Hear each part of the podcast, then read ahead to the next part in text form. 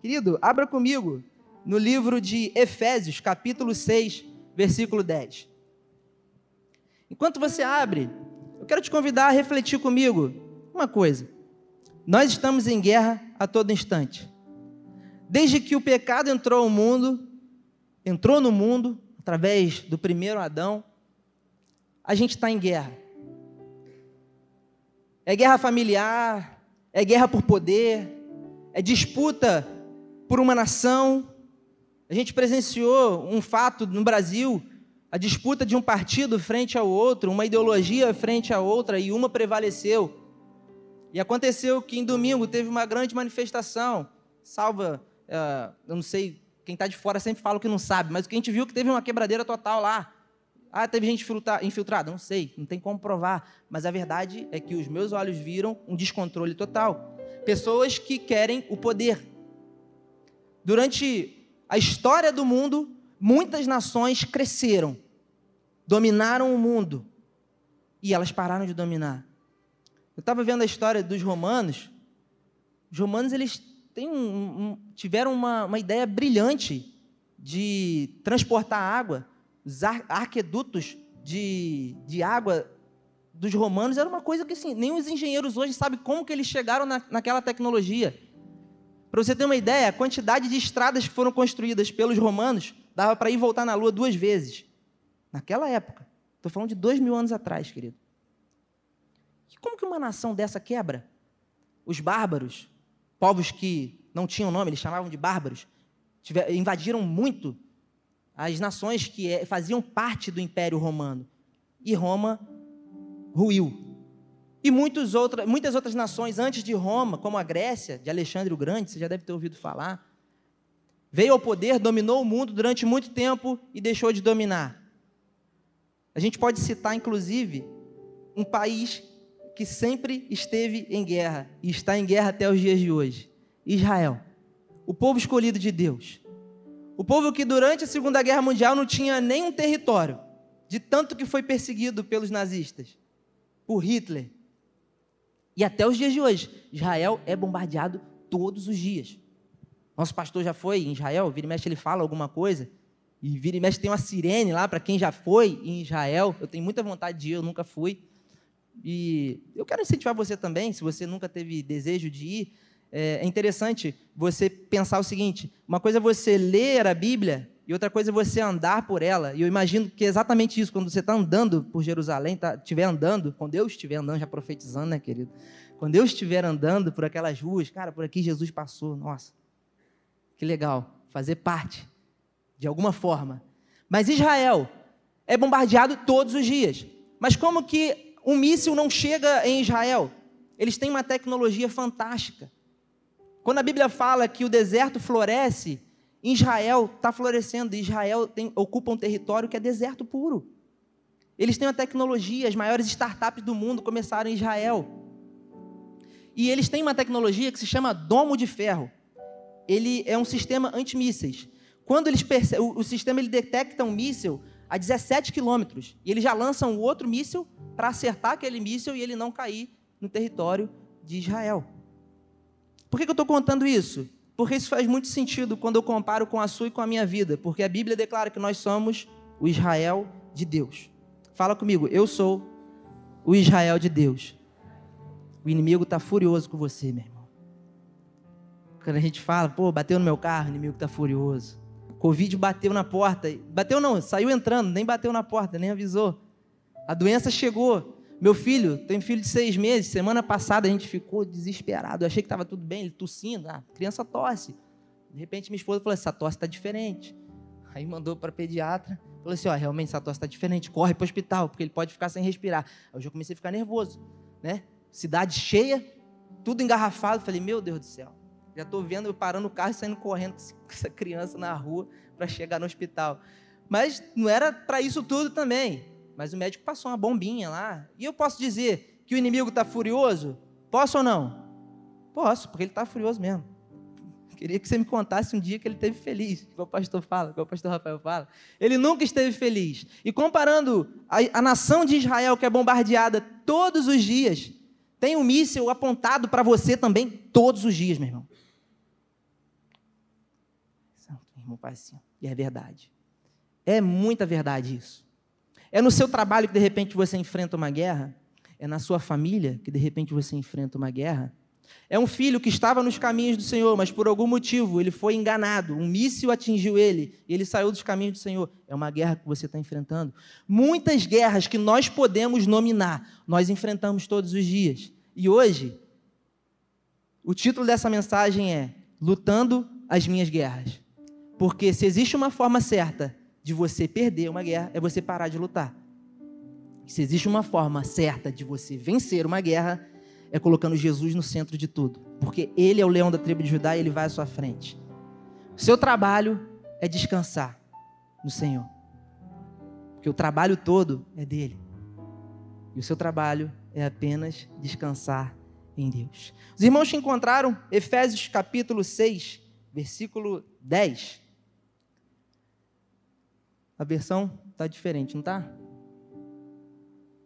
Tá, está diferente. A minha versão é, da, é a mensagem, ela vai estar bem diferente da que está ali.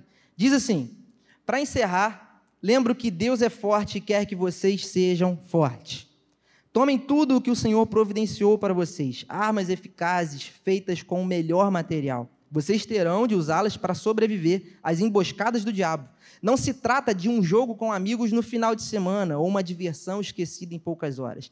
É um estado de guerra permanente. Uma luta de vida ou morte contra o diabo e os seus anjos. Estejam sempre preparados, vocês lutam contra algo muito maior do que vocês. Aceitem toda a ajuda que puderem, toda a arma que Deus já providenciou, para que no fim da batalha vocês estejam de pé.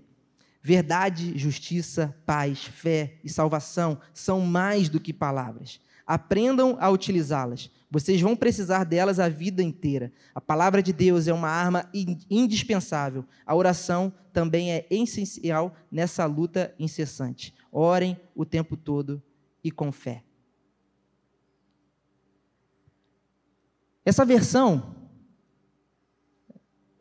ainda continua diferente ali. Eu estava na esperança de mudar, mas não mudou. Essa versão abriu muito a minha mente. Principalmente nessa parte que ele fala que não é um jogo de amigos no final de semana, uma diversão esquecida em poucas horas, um é um estado de guerra permanente. Querido, a primeira coisa que eu quero falar com você hoje, você querendo ou você não querendo, você está numa guerra. Uma guerra que só tem dois lados. Tem o lado do Deus Todo-Poderoso e tem o lado que já está derrotado. Acontece que as nossas atitudes, elas determinam o lado que a gente está. As pessoas que você caminha determinam o lado que você está. As pessoas que você acompanha na rede determinam o lado que você está. O que você consome no YouTube, que eu digo de uma forma generalizada, porque eu também consumo YouTube, determina o lado que você está. Tem uma analogia muito conhecida um, um, rapaz de uma cidade que eu morei, ele sempre que ia pregar, ele falava, qual lobo que vence? Aí já sabia o que, era, qual lobo que vence. Aí perguntava, se você botar dois lobos, mesmo tamanho, mesmo peso, mesma idade, para lutar, porque os lobos são territoriais, qual lobo que vence? Aí quem nunca ouviu falar, fala assim, ah, é o mesmo tamanho, não sei, cara, tem que botar para ver o que, que dá, né? Mas aí a resposta é: o lobo que vence é o mais bem alimentado. Todos os dias, carne e espírito estão lutando, como dois lobos vorazes pela sua alma. E eu te pergunto: qual lobo que vence? É o mais bem alimentado. Se a carne estiver mais bem alimentada, ela vence. Se o espírito estiver mais bem alimentado, ele vence. E quatro coisas eu quero te dizer agora. Para você vencer uma guerra, você precisa de uma estratégia. A segunda coisa, sem as armas certas, a estratégia que você teve não vai funcionar. Sem aliados, você não vai chegar muito longe. E a quarta coisa, nunca subestime o seu inimigo. O seu inimigo ele é muito mais poderoso do que você. Essa semana eu estava ouvindo uma mensagem do Tiago Brunet. Ele falou uma coisa que eu nunca tinha, nunca tinha parado para pensar. Eu vou te fazer uma pergunta. Quem que é o inimigo de Deus? Quem que você acha que é o inimigo de Deus? A gente tende a acreditar que o inimigo de Deus é o diabo, certo? Certo ou só eu que penso isso? Certo, né? Porém, tem um texto de Mateus que fala: vocês não podem servir a dois senhores. Vocês não podem servir a Deus e a mamão. O que, que é mamão? Não é mamão papaya, não. É mamão. Não é mamão, é mamão. Mamão é o Deus do dinheiro. O dinheiro, ele pode exercer um poder tamanho na sua vida de chegar ao ponto de você se esquecer de Deus. Você conhece pessoas que, quando o Bitcoin estava bombando, queria saber de igreja, estava nem aí, deu ruim, mas deu muito ruim. E aí? Ah, meu Deus, o inimigo está furioso. É assim ou não é? Eu conheço pessoas assim. Provavelmente você conhece também. Eu não estou falando de uma coisa de outro mundo. Quem não ouviu falar de Bitcoin em Cabo Frio? Quem nunca ofereceu um negócio, não, faz um contratinho comigo, 10%. Tá? Meu, meu irmão, espera lá. Começou a dar ruim quando o dinheiro subiu para cima da cabeça e subiu para cima de Deus. E Mamon começou a reinar. Ah, meu irmão, quando Mamon começa a reinar, Deus vai fazer alguma coisa. Se em algum momento as portas se abrirem para você e você tiver sucesso na sua vida financeira, o dinheiro ele só vai potencial, potencializar aquilo que já está dentro. Se o cara já era prosa, vai ficar insuportável. Conhece gente assim? Sempre tem um né, perto, sempre tem um perto. Agora, se você é uma pessoa que tem um coração generoso, isso vai ser potencializado também. E acontece que o dinheiro ele tem a capacidade de se tornar um Deus para o ser humano.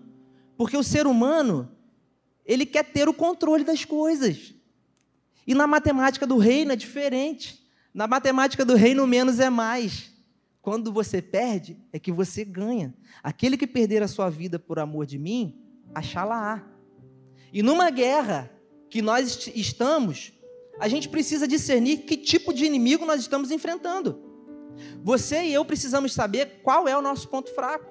Tem gente que o ponto fraco, para o homem no caso, é mulher.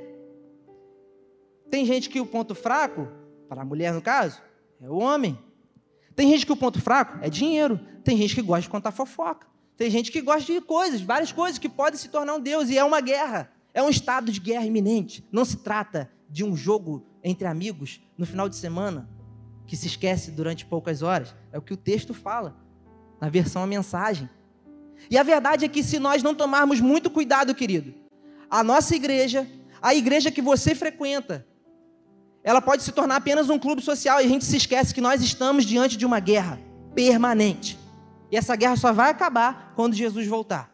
Mas a notícia boa que eu quero te dar Está em Romanos 8,37. Mas apesar de tudo isso, somos mais do que vencedores por meio daquele que nos amou. Você está numa guerra, mas se você está em Jesus, querido, você é mais do que vencedor. Fala comigo assim: eu sou mais do que vencedor. Fala mais forte: eu sou mais do que vencedor. Glória a Deus. Nós somos mais do que vencedores. Eu quero que nessa noite você saia daqui sabendo discernir que tipo de guerra você está enfrentando e sabendo utilizar as armas certas. Quer ver um exemplo? É, às vezes a gente usa ferramentas que não são pouco convencionais para o fim que a gente quer. Um exemplo: faca. Vou dar uma revelação para você, homem para você, mulher. Faca não é chave de fenda. Não é. Faca é para cortar as coisas. Mas, se você riu, em algum momento da sua vida, a caixa de ferramenta estava longe, aí veio aquela preguiça. Você pensou, é a faca aqui, é aquela faca que é para isso, é a faca que você esquenta no fogão para cortar as coisas, né? Cortar um plástico. Faca não é para isso. E muitas outras coisas que a gente usa, que é verdadeiramente uma, uma gambiarra para fazer, fazer aquilo que você precisa. E assim, realmente funciona, né? Em algum momento funciona. Às vezes torce um pouquinho a ponta, mas acaba funcionando. O problema da gambiarra é isso, funciona. Aí o certo você deixa para lá. E numa guerra, nós precisamos ter a consciência de que existem armas adequadas para determinada coisa. Para quem é militar, existem armas que é para tiro curto, de distância pequena, distância média. Existem armas que são para longo alcance. Existem armas que a bala explode, né? É, não é que a bala explode, né? Nada a ver. É, mas sai mais bala do que uma só. Alguma coisa do tipo. Então, existem estratégias e existem armas para atingir esses objetivos que estão determinados nas estratégias. E quais tipos de guerra nós enfrentamos? Existe a guerra espiritual. E aqui tem um conceito muito valioso, que nós precisamos ter o um entendimento todos os dias que a gente estiver aqui. Querido, eu creio dessa forma. Tudo que nós vemos tem alguma influência espiritual. Pode ter certeza. Ah, meu irmão, se você está trabalhando, aí você pensa assim: não, vou me santificar hoje, vou fazer um jejum. Aí você vai para o trabalho. Ah, meu irmão, lá no trabalho, quem nunca te oferece uma bala, ela vai te oferecer uma bala, cara. E é naquele dia. Sabe quando você vai na praia e você esquece de passar protetor? E é um domingo. E você não vai deixar de vir na igreja. Mas você está todo queimado, não. Eu vou na igreja mesmo assim. Cara, ninguém bate nas suas costas.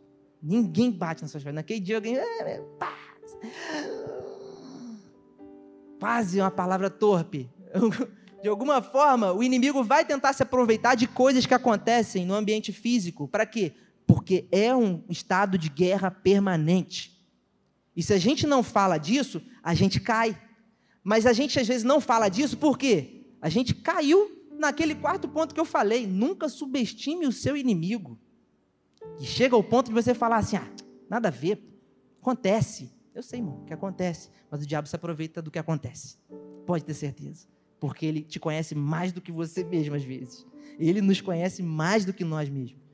E através dessa guerra espiritual, nós somos influenciados para o mal. Nós somos influenciados a desacreditar de que o Senhor está conosco.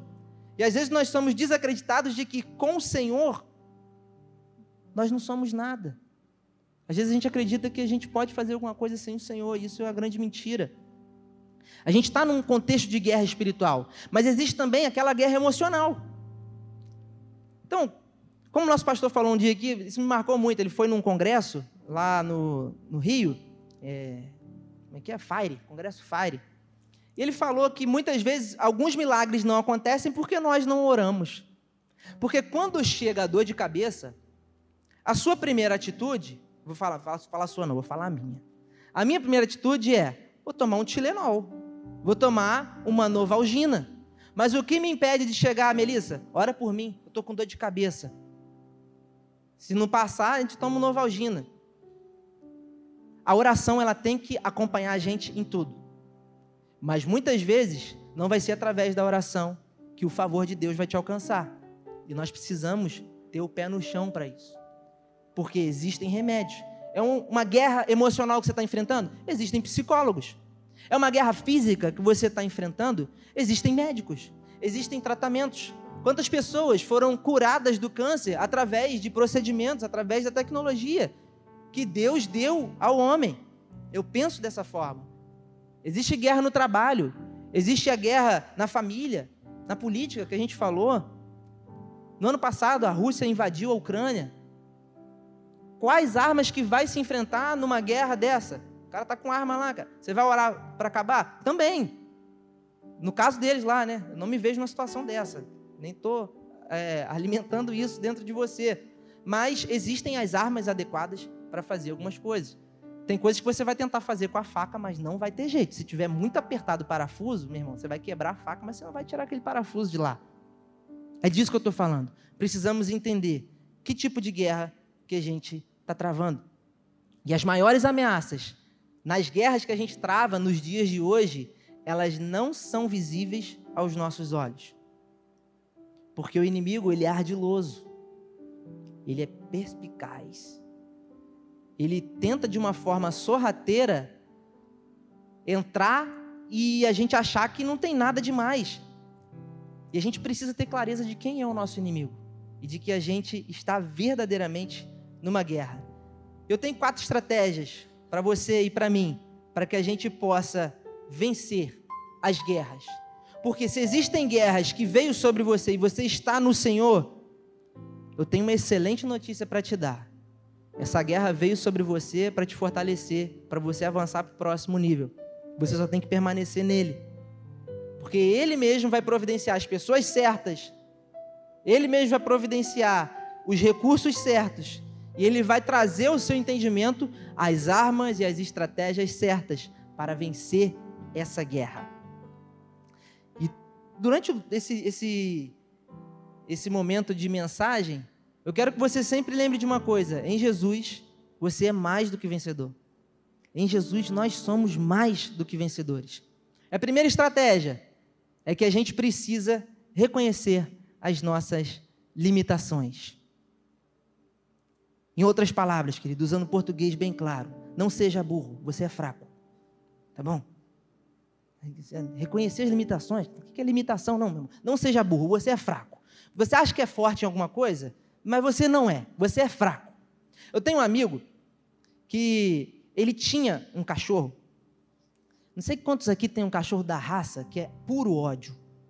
O cachorro é o próprio Satanás, personificado em cachorro. Eu estou falando da raça Pinte. Gente, quem tem, tem, tem, tem uma irmã que tem um Pinte ali. Quem tem Pinte, o cachorro na cabeça dele, ele é o pitbull, cara. Meu Deus do céu. Eu fui entrar na casa desse meu amigo, aí ele falou: cuidado com Sansão. Aí eu, caraca, maluco. Sansão tá solto. Vai dar ruim. Aí eu falei, quem que é Sansão, mano? Aí ele falou assim: não, meu cachorro, cara. Eu botei o nome dele de Sansão só pra, só pra ser uma piada quando alguém entra. Eu falei assim: ah, por quê? Eu disse, não, é o Pincha. Mano, quando eu olhei pro sofá, tava o Pincha lá assim, ó, e tava só com o olho aberto encolhidinho, desse tamanho, acho que é pinte zero ou um, sei lá. Rapaz, eu fui chegando perto e ele, dá, ele faz de morto. Ele faz de morto. Esse cachorro ele é terrível. Ele é estrategista nato. Ele faz de morto. Eu estava passando perto e eu só ouvi assim. Se ele mordeu tanto que rosna, né? No blefe ele ganha. Acontece que esse meu amigo, João, ele tinha Sansão, só que ele também tinha Thor. E Thor ficava do lado de fora, Sansão ficava do lado de dentro. Sansão ficava com todas as regalias da casa, dormia no sofá, dormia na cama às vezes, ar-condicionado em dias de calor, ração boa, e Thor ficava lá fora no calor, só era solto à noite, porque era uma casa com quintal. E com um cachorro grande, a pessoa pensa três vezes antes de pular. E se ele souber que Sansão está lá também, aí que ele não pula mesmo. Duvido. Mas Sansão está lá dentro. Sansão está protegido. E só, Sansão só é acionado quando o torno dá jeito. Então o Pitbull ficava lá preso. Só que Sansão era, era ele é, é ódio puro, ódio puro que cão. Ele ia lá onde, onde Thor estava preso, é, ia lá latia, falava: quem manda aqui sou eu, Thor. Você é grande, você não é dois, rapaz. Não aguenta dois minutos comigo. Acontece que, querido, um mau dia não foi um belo dia. Um mau dia. Sansão viu que a porta de casa estava aberta e os seus donos não estavam. Ele falou: ah, estou fazendo nada, deu uma espreguiçada, foi lá fora. Falou assim: ah, torta ali, né? Vou lá mostrar quem manda. Ele chegou lá e mostrou quem manda. O que ele não sabia é que a portinhola do canil de Thor estava entreaberta. E você pode imaginar o que aconteceu? Thor estraçalhou Sansão. Você achou que eu ia falar que Thor morreu engasgado com, com Sansão? Não foi, gente. Eu queria falar isso, mas não foi. Sansão partiu e Thor mostrou quem que manda. Sansão, às vezes é você e eu. Quando somos burros e acreditamos que a gente é forte, mas nós não somos.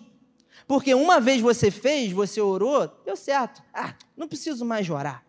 Ah, não preciso mais de jejuar, não preciso mais buscar na palavra, não preciso mais reconhecer que Jesus é o Senhor da minha vida e se Ele não tiver no centro, eu sou uma presa fácil para Thor. E com todas as regalias, e acreditando que ele era o rei dos cães, Sansão não suportou a pressão de Thor.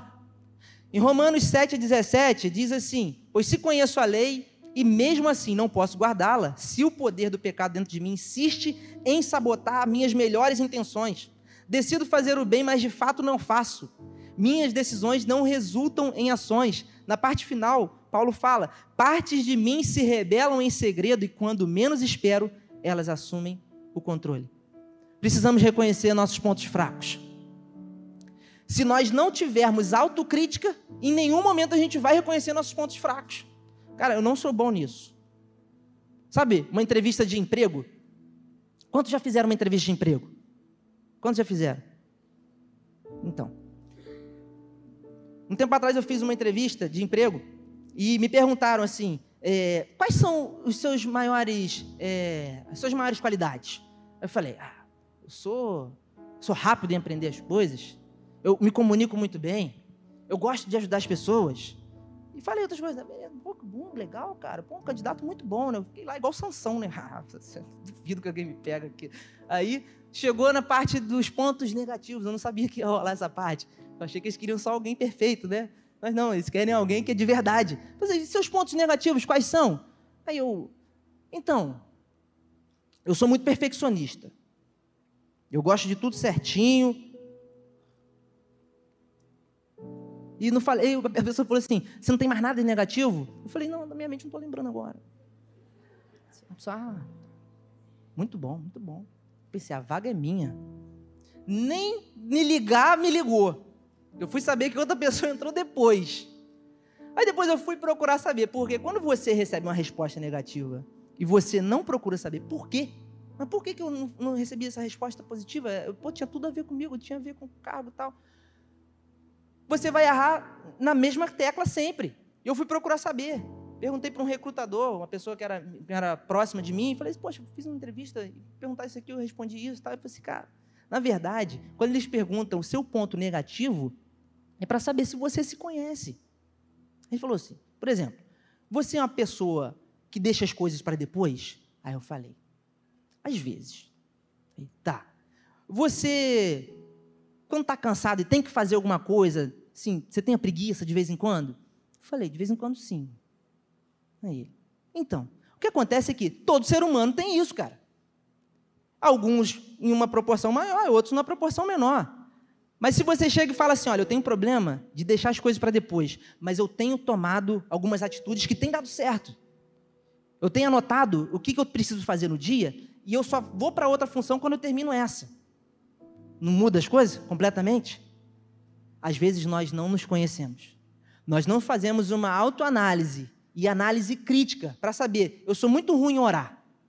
vou botar o celular para despertar para orar. Você pega um irmão da igreja aqui e você vê que, pô, fulano é bom de oração. Pegar Soninha. Soninha, Soninha é a, é a pessoa que vai me ajudar a orar. Soninha, me ajuda. Vamos orar comigo, vamos fazer um propósito de sete dias, de, de sete semanas, três horas da manhã, porque eu preciso ser bom nisso. Então, quando você reconhece, você faz uma análise autocrítica e reconhece que você não é bom numa coisa, você já está reconhecendo as suas limitações. Então, hoje, primeira estratégia, não seja como Sansão. Não seja como Sansão. Reconheça que você é pequeno.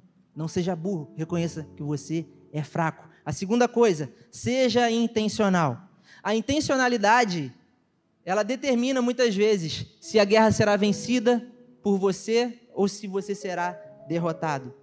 E quando eu falo de intencionalidade, eu digo que você não será vitorioso sem bons aliados. 1 Tessalonicenses 5, 13 diz: cultivem o companheirismo, cada um fazendo sua parte. Nosso conselho é que vocês advirtam os desocupados, que vivem à custa dos outros. Arranjem uma ocupação. Sejam pacientes. Gente, essa versão é muito direta, né? Arruma uma ocupação, meu irmão, tá fazendo nada. Vai orar, meu irmão, vai ler a Bíblia. Vai, posta um versículo no Instagram, fica vendo, não, bota um negócio lá, abençoar alguém. É disso que ele está falando, sendo intencional. Porque nos momentos que você está à toa, você pode ser uma ferramenta nas mãos do Senhor. Você pode ser um míssil ambulante e explodir no Instagram lá, faz um negócio, faz alguma coisa, compartilha alguma coisa que vai abençoar alguém. Porque você está no estado de guerra iminente. E a gente sendo intencional nas nossas orações, pedindo, Senhor, eu quero ter amigos e aliados que tenham a ver com o propósito do Senhor para a minha vida. No, umas duas, não, umas três quinta-feiras atrás, eu falei sobre Bob Marley, que Bob Marley ele teve um, um, um, problema na unha e ele achou que não era nada. Eu falei de novo que algumas pessoas não tiveram aqui. E ele foi no médico. Quando chegou no médico, o médico disse: Ó, isso aí é uma coisa muito pior. Você está com melanoma, é um tipo de câncer. E ele pode tomar conta do seu corpo todo. Ele não ignorou completamente, mas pensou: não, minha religião não permite. E é exatamente isso. O médico falou que tinha que amputar o dedo dele. Ele falou: não, não vou amputar meu dedo. E a moral disso é que quatro anos se passaram e Bob Marley morreu. Muitas vezes, nós alimentamos, nós deixamos de cortar relações tóxicas que vão comprometer a guerra. Você vai perder a guerra, porque você não quer deixar de andar com um amigo que te puxa para trás. Porque você não quer deixar algumas práticas que fazem você regredir no Senhor, que impedem você de avançar no Senhor. E ser intencional é fazer uma pergunta: por que, que a gente faz o que a gente faz? Por que, que a gente está aqui hoje? Por que, que você está aqui hoje? Por, que, por que, que eu estou aqui trazendo uma mensagem para o seu coração hoje? Na Segunda Guerra Mundial, Hitler ele tinha uma estratégia muito clara. E essa estratégia passava por neutralizar os aliados, que assim eram chamados nos livros de história. Você que passou pelo ensino médio recentemente, você deve lembrar. Você que já passou, já tem um tempo, você não deve lembrar de nada disso. Talvez você lembre de Hitler e do nazismo, mas nada além. Isso porque você tem estudado muito a Bíblia e as coisas velhas se passaram. Glória a Deus.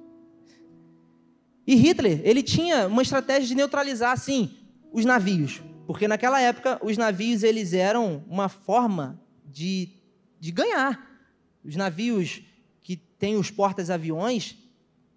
E Hitler pensou, como que eu vou neutralizar esses navios grandes, esses navios ingleses, uma das maiores frotas do mundo? Eles desenvolveram um submarino que se chamava U-Boats, e ninguém conseguia rastrear os U-Boats. Quando era rastreado, o navio já estava partido ao meio. Resumo: Hitler tomou a Europa toda, praticamente, com auxílio dos U-Boats. E ao todo eles derrubaram, derrubaram não, naufragaram mais de 7 mil embarcações. 7 mil embarcações. Mais de 30 mil soldados morreram. Só nessas intervenções deles. Uma estratégia fantástica, né? Pegar um negócio que não tem como rastrear, fica debaixo da água. E a outra estratégia dele era colocar super soldados. Ele dava uma, um, medicamento chamado Pervitin, que tinha metanfetamina. E a metanfetamina deixa o cara o quê? Igual Sansão. Burro. Os soldados eram super soldados. Alguns relatos de soldados que passaram pela, pela, pela guerra, pela Segunda Guerra, eles diziam que a, a face dos soldados alemães era uma coisa assim, cara, esse cara não é humano. Tem alguma coisa ali. Eles diziam que era espírito, mas só que depois descobriram que os caras estavam dopados. Eles acreditavam que era Sansão mesmo. Eles iam para dentro. E morria. morria, mas matavam a renca também, porque não tinha medo. Uma loucura total. O que uma pessoa é capaz de fazer para vencer uma guerra? Hitler ele teve uma estratégia, ele foi intencional. Eu não estou dizendo para você ser como Hitler, mas eu estou dizendo que o seu inimigo é como Hitler. O seu inimigo ele é capaz de fazer coisas que você nem imagina para vencer uma guerra, porque numa guerra não existem regras. E se não existem regras, querido, se não for o Senhor para nos proteger, a gente não consegue suportar. O Senhor ele tem livrado você e tem livrado a mim de coisas que você nem imagina. Sabe qual é o nome disso? Bondade do Senhor. O Senhor tem nos dado coisas que a gente não merece. O Senhor tem deixado de permitir, o Senhor não tem permitido que punições cheguem até nós, porque Ele é misericordioso. A terceira coisa que eu quero falar com você é que Deus, Ele quer nos ajudar através do Espírito Santo. Jesus, quando morreu naquela cruz, antes de morrer naquela cruz, ele disse que ele não nos deixaria órfãos, e ele, nos mandaria o Consolador, o Espírito Santo, o Ajudador, aquele que estaria conosco todos os dias, até a consumação dos séculos. Num relacionamento com o Espírito Santo, nós podemos vencer a guerra. Sem esse relacionamento é impossível, querido. Então, tem uma palavra no grego que se chama sunante lambanomai, que significa pegar a outra ponta do peso. É exatamente isso. Essa palavra, ela está escrita lá em Romanos 8, 26, quando Paulo diz, e o Espírito nos ajuda, essa palavra ajuda é sunante lambanomai. O Espírito nos ajuda em nossa fraqueza, pois não sabemos orar segundo a vontade de Deus. Mas o próprio Espírito de Deus intercede por nós com gemidos que não podem ser expressos em palavras. Na versão A Mensagem, diz assim: se em algum momento vocês cansarem de esperar, não tenham medo, porque o Espírito de Deus está ao nosso lado, nos dando aquela força. Aquela força é a mesma palavra de ajuda. E ajuda é a palavra sunante lambanomai, que significa pegar a outra ponta do peso. Vou traduzir para você. O que, que isso significa? Tem alguma coisa muito pesada. Sunante lambanomai, não é? Pegar a outra ponta do peso. É muito pesada a ponto de você não conseguir levantar. Mas só será possível levantar se você pegar a outra ponta do peso, porque a outra é com o Espírito Santo. Se Jesus é o centro e o Espírito Santo é o que te guia, não se esqueça dessa palavra. Pegar a outra ponta do peso. O Espírito Santo pega a outra ponta do peso. Mas primeiro você tem que chegar. Porque Deus não vai fazer o que é para a gente fazer. Muitas vezes, Lázaro está dentro lá da, da tumba e Jesus fala: Lázaro, sai para fora. Só que muitas vezes a nossa função é remover a pedra. A função de Jesus foi ressuscitar Lázaro. Muitas vezes, querido, estamos orando para Deus trazer a provisão, mas a função de tirar a pedra não é dele. A função de tirar a pedra é nossa. E eu faço uma pergunta para você: o que, que seria retirar a pedra? Para mim está muito claro que retirar a pedra é você reconhecer suas fraquezas, suas limitações. Você não ser igual Sansão, o cachorro, tá? É você ter bons aliados, é ter um, ser intencional é você reconhecer que a outra ponta do peso o Espírito Santo vai garantir, mas você tem que tomar a iniciativa de fazer alguma coisa, orando, jejuando, buscando pessoas que vão te ajudar em oração. É assim que se vence uma guerra. E a honra é toda dele. A glória é toda dele. Porque ele é o centro de tudo. E ele vai à sua frente. A quarta coisa, usar as armas certas. Como eu falei no início, a faca, querido, não é chave de fenda. Tem outra coisa que eu lembrei aqui agora, é tampa de caneta Bic não é cotonete também. Quem riu sabe do que eu estou falando. Às vezes, usando a ferramenta errada, você pode comprometer seu tímpano. Usando a ferramenta errada, você pode espanar um parafuso. Que de repente ia determinar se você ia conseguir abrir alguma coisa, fazer, uma, uma, pequena manutenção. Em Efésios 6, 18 diz: Orai no Espírito em todas as situações. Orar é toda hora. Dor de cabeça, ora. Perseguição no trabalho, ora. Problema no casamento, ora. Filho tá querendo debandar para o lado de lá, ora, para Deus botar amigo bom do lado dele. Ora, vai de madrugada. Eu lembro várias vezes, irmão de eu acordar de madrugada com a mão na minha cabeça e eu não queria abrir o olho. Meu Deus do céu, não, não, não, não, não, não. O diabo tá aqui. Não sei se alguém já passou por isso quando eu era adolescente, eu tinha um medo danado das coisas. Aí, era minha mãe. Eu, teve uma vez que eu, eu, abri o olho, era minha mãe, com a mão lá, orando. Eu ouvi ela orando: Senhor, abençoa meu filho, que ele seja uma referência, fortalece ele, livra ele dos amigos ruins. Então, você, como pai, você é autoridade na vida do seu filho, você tem que orar por ele também. E eu estou nessa função agora de pai, de orar pelo meu filho. Toda vez que eu estou com ele no colo, eu estou profetizando sobre a vida dele. Faça isso, querido. Porque às vezes você não está perto do seu filho, mas através da sua oração, você pode chegar até ele. Esse é o poder da oração. Olha que arma fantástica. Olha que arma incrível. Teu filho está longe, você está longe do seu trabalho, você está de férias, mas através da sua oração, você visita lá o coração de quem te persegue. Então, orem por aqueles que te perseguem. A palavra de Deus fala assim. No versículo 17 de Efésios 6 diz: é, Toma a espada do Espírito. A palavra espada, ela é traduzida pelo, pela palavra machaira, que significa espada pequena. A espada pequena, porque um guerreiro, quando ia para a guerra, ele nunca ia com uma só arma, ele ia com duas armas. E a principal arma naquela época era a espada Uma espada que ficava aqui, que era uma espada maior, igual você via nos filmes, o pessoal brigando lá. E a outra, ela ficava aqui assim, ó, na cintura. Por quê? Se o cara der mole e perder essa espada, como é que ele vai? Vai na mão? Com o outro cara com a espada? Não tem como. Ele saca a espadinha menor.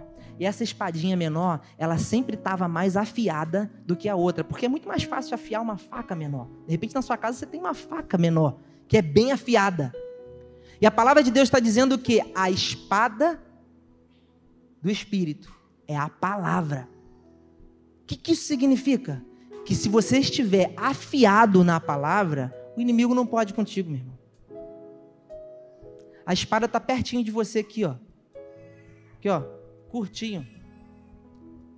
E é desse jeito que a gente vai vencer uma batalha. Através de ferramentas que o Senhor nos dá, a palavra de Deus é uma ferramenta, é uma arma para você vencer uma batalha. E às vezes eu, fiquei perguntando para minha esposa, antes de vir, eu falei, é, como que a gente perde uma guerra? Aí ela falou, ah, se parar de lutar. Eu falei, é verdade, se parar de lutar. Mas como é que a gente vence uma guerra com um inimigo que a gente sabe que é muito mais forte que a gente? Acaba que você fica sem informação. E a única forma de você vencer um inimigo que é muito mais forte que você é você se alinhando a, um, a, um, a alguém que é muito mais forte que o seu inimigo. Eu estou falando de Jesus. Querido, o que, que é mais forte no mundo? Que ninguém consegue vencer? Fala. É Hitler? É Thor? Cachorro? É um, é um bandido? É, é, uma ideologia? O que, que é mais forte? Sabe o que, que é mais forte que ninguém consegue vencer? A morte. Porque enquanto não morre, a gente dá um jeito. Mas depois que morre, não tem jeito. Você conhece alguém que já morreu e alguém deu um jeitinho? Ligou uma veia ali, deu um choque, voltou? Morreu. Mano, eu tô, tô, dizendo, morreu assim, morreu mesmo. Tava no sepultamento, fez, deu um jeitinho lá na hora. Não, não, não. Eu lembrei de um negócio aqui que dá certo. Aí, voltou. Eu não conheço. Aliás, eu conheço. Eu conheço alguém que ressuscitou o terceiro dia. Venceu aquilo que é mais poderoso no universo, aos olhos humanos, que é a morte. E se ele venceu a morte, qual inimigo será capaz de vencer Jesus? Jesus, aquele que venceu a morte, aquele que Deus mandou. Jesus é o melhor de Deus para nós. Jesus é o centro de tudo. Se não for por meio dele, nós não temos chance alguma. Querido, eu quero te convidar nesse momento a você se colocar de pé.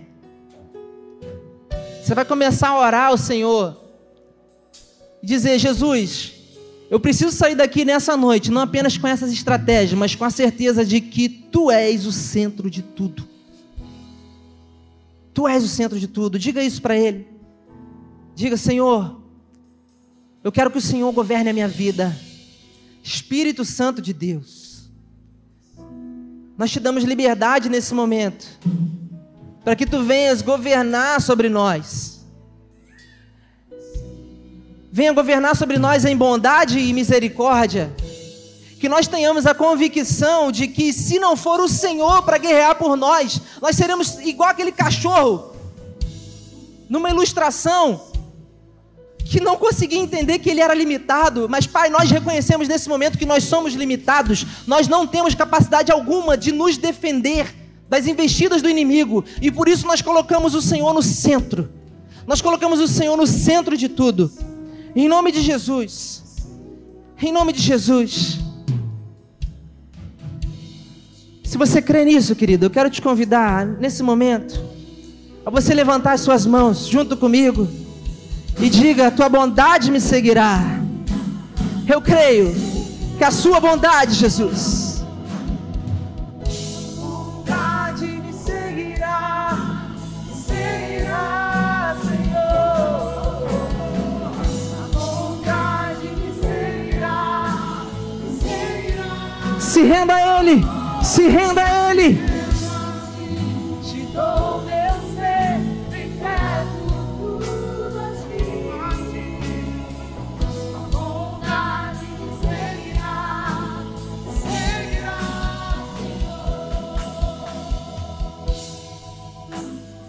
Quantos têm a certeza nesse momento que o Espírito Santo está testificando no seu coração de que a bondade do Senhor, através de Jesus, te alcançou?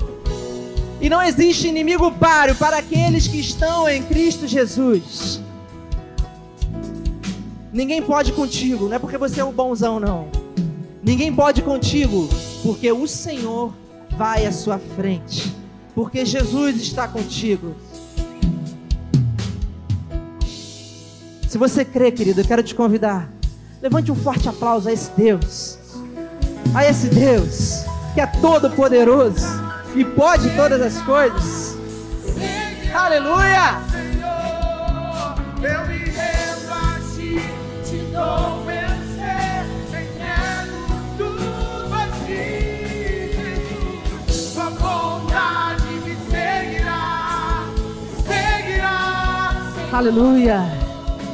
Glória a Deus.